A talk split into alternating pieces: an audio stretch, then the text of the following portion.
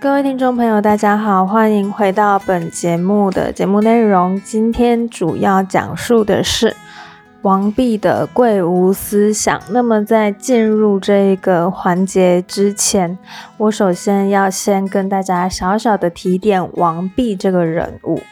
那么王弼他其实是一个早会型人物兼早逝型人物，就是说他小时候就很聪明了。那他也很喜欢《周易》跟老子，所以说为他们做主。然而他也是好像二十几岁就过世了，就离开人间了，很可惜。如果他活得更久一点的话，或许整个学术上的成就会更加的显著。嗯，四四九减二六，大概二十三年吧，二十三年他就已经过世了，这样子。不过，在那一个年代，这样子早逝型的人物应该也是不少，因为他就是身处于一个稍微动乱的年代里面嘛。好，那么今天要开始进入正式内容了。那今天我有一个小小的期望，就是我不想要剪，我不想要剪这个声音了，所以我一定，我希望我不要一直讲错话。那么说到王弼的贵，我先给大家几个关键字，就是从本习末，以无为本。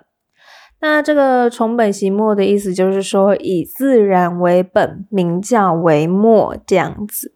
好，那我现在先为大家念一段引文。嗯，魏正史中何晏、王弼等祖述老庄。立论以为天地万物皆以无为本，无也者，开物成物，无往不存者也。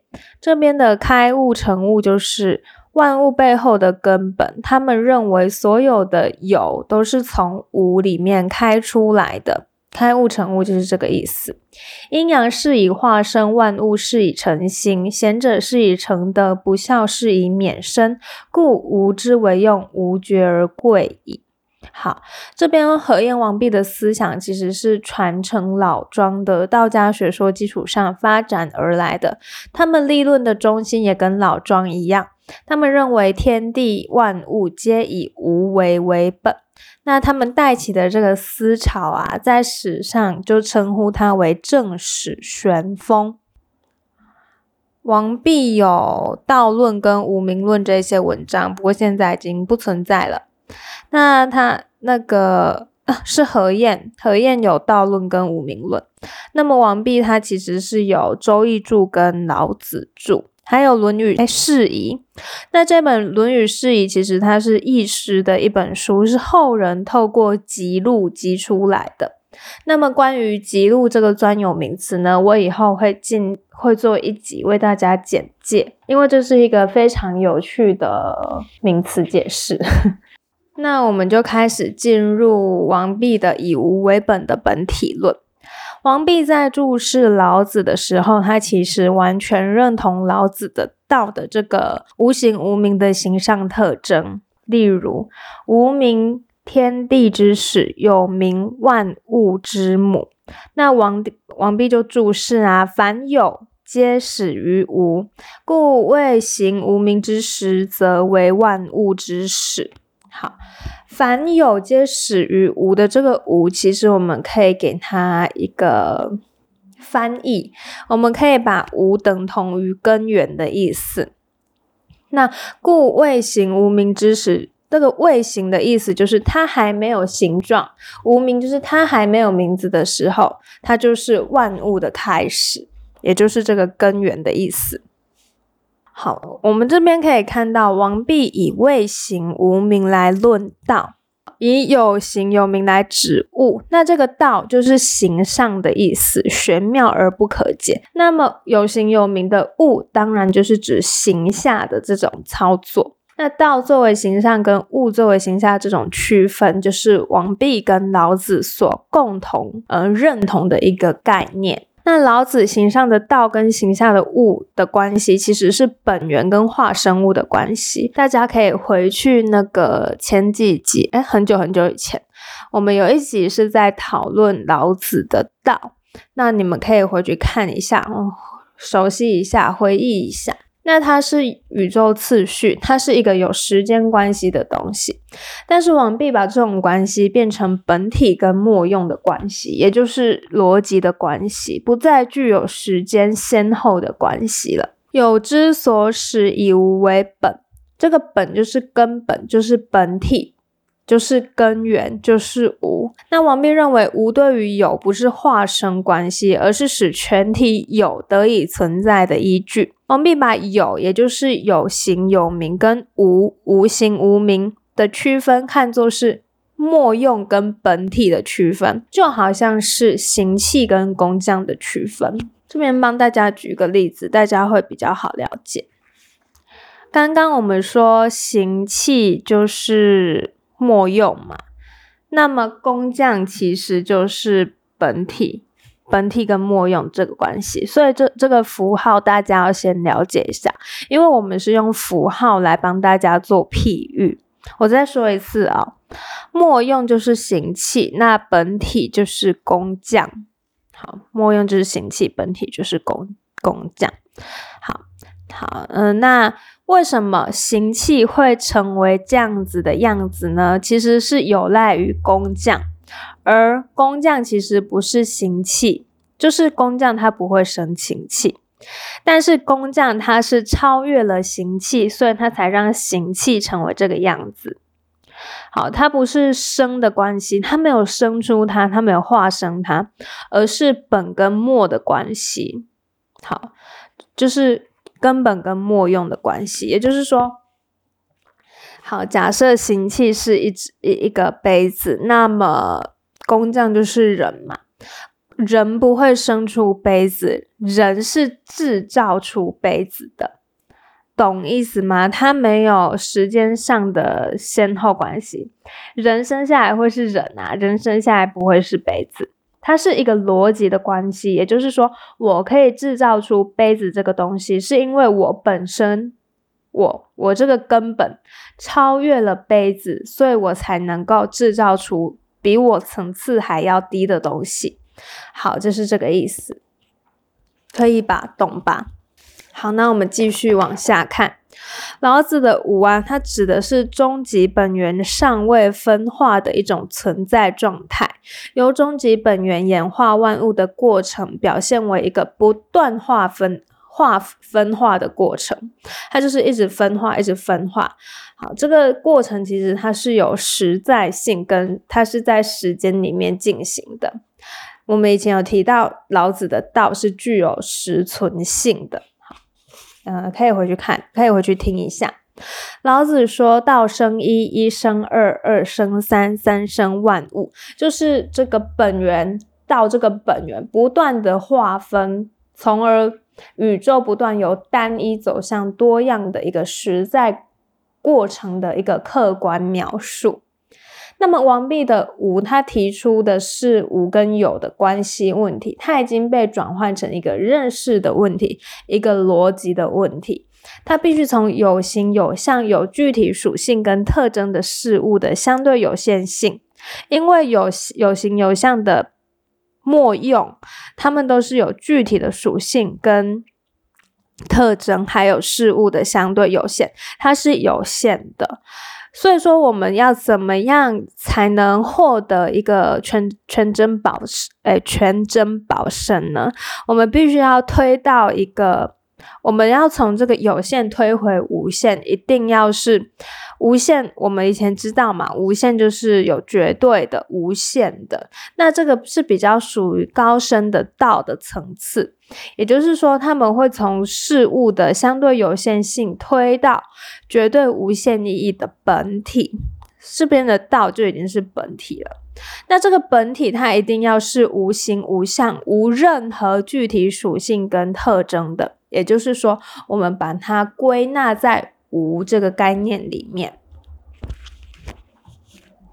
那么，王弼将老子所说的一二三的生生关系呢？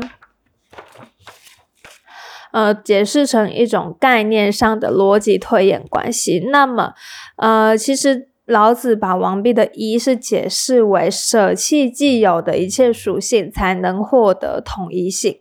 也就是说，我们舍弃了一切的具体属性，就是无，就是本体，就是本源，就是最一开始的根本。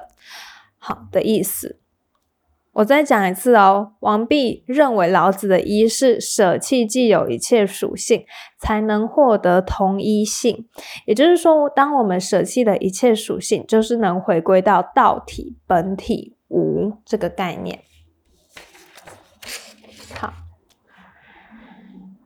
那本体把它规定成无，它是一个纯逻辑的设定，是在认知活动中借由逻逻辑抽象给出的。那么万物作为认知的对象，就具有经验知识跟经验事物的意义。那当然呢，借由逻辑抽象给出的本体，其实不一定要归之于无。那么本体会被归在无，一方面表现王弼对经验世界跟经验知识的独特看法，另外一方面其实也体现了王弼所代表的一批世人对当时社会政治文化的鄙弃精神，含有强烈的批判意味。就是这样子，呃，后面比较不重要，我们只要比较需要知道的是，呃，老子跟王弼武的比较，他们有同处，也有末处，哎，也有不同的益处，不是末处。好，那么在这个从本习末的整个概念里面，我想要给大家一个整理，整理的好一点的。我们刚刚一直在讲有跟无嘛，前面一集也有提到一些名词解释。那么我现在就帮大家归用等于的方式来归纳一样，来归纳一下，不是归纳一样。天哪，我又要剪了。呃，无等于本，等于体，等于母。等于自然，那么有就等于末，等于用。这个用代表现象知识跟万物。有等于末，等于用，等于子，就是母子的那个子。刚刚无是母嘛，那么末用当然是子了。好，那等于名教，一个是自然，一个是名教。谁是自然？无才是自然，有是名教。我想要一次把王弼讲完。那我继续讲哦，呃，王弼在得意妄想的部分，王弼在得意妄想的一个论知识论取向里面，我帮大家归纳出三点，大家可以参考使用。第一点是经验对象是有条件、有限制的；第二点是抽象才能涵盖一切。第三点是本体有不可指称性。什么？第一点，经验对象是有条件、有限制的。我们在经验性认知活动的一个基本特征就是有确定对象，而且我们常常只抽取对象中的某一个特征、某一个关联予以判认，加以指谓。懂意思吗？就是说，呃，我这边帮大家念一段引文好了。凡名生于形，未有形生于名者也。这边我先帮大家翻译一下，就是说，只要是有名字的东西，一定会先有形体，不会先有，不会是先有名字才有形体。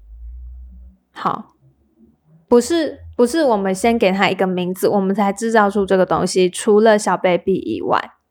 小 baby 可能在妈妈的肚子里面，我们已经先帮他想好名字了嘛，对不对？好，可是大家有没有想到，我们也是先有了小 baby 才会想小孩子的名字啊，对不对？我们也是先有了小 baby 在母体里面了，我们才会帮他想名字，所以还是先有小 baby 才会有名字的。OK，你们就是这样想就好了，一定是先有东西，我们人才会帮他取一个名字以指称他。OK。故有此名，必有此形。有这个名字，一定会有这个东西。例如《山海经》里面的所有神怪，他们都有名字，那么一定会有这个东西的意思。有此形必有其分。什么叫有此形必有其分？那个分就是不一样，就是区别的意思。也就是说，有形的东西其实它都有分别的，它都有不同的特征、特质、特色。人不得谓之圣，智不得谓之仁，则各有其实矣。所以，我们就可以看到啊。呃，所有被产生出来的东西，也就是莫用，也就是现象，也就是嗯万物，它们都是有所谓的有限性的，它们不能涵盖无限，它们是有条件的、有限的，它们只有具有某部分这样子的功能，但是它们并不能涵盖一切。也就是我们等一下会提到第二点，抽象才能够涵盖一切。好，因为我们都是有被限制的，应该是这样说。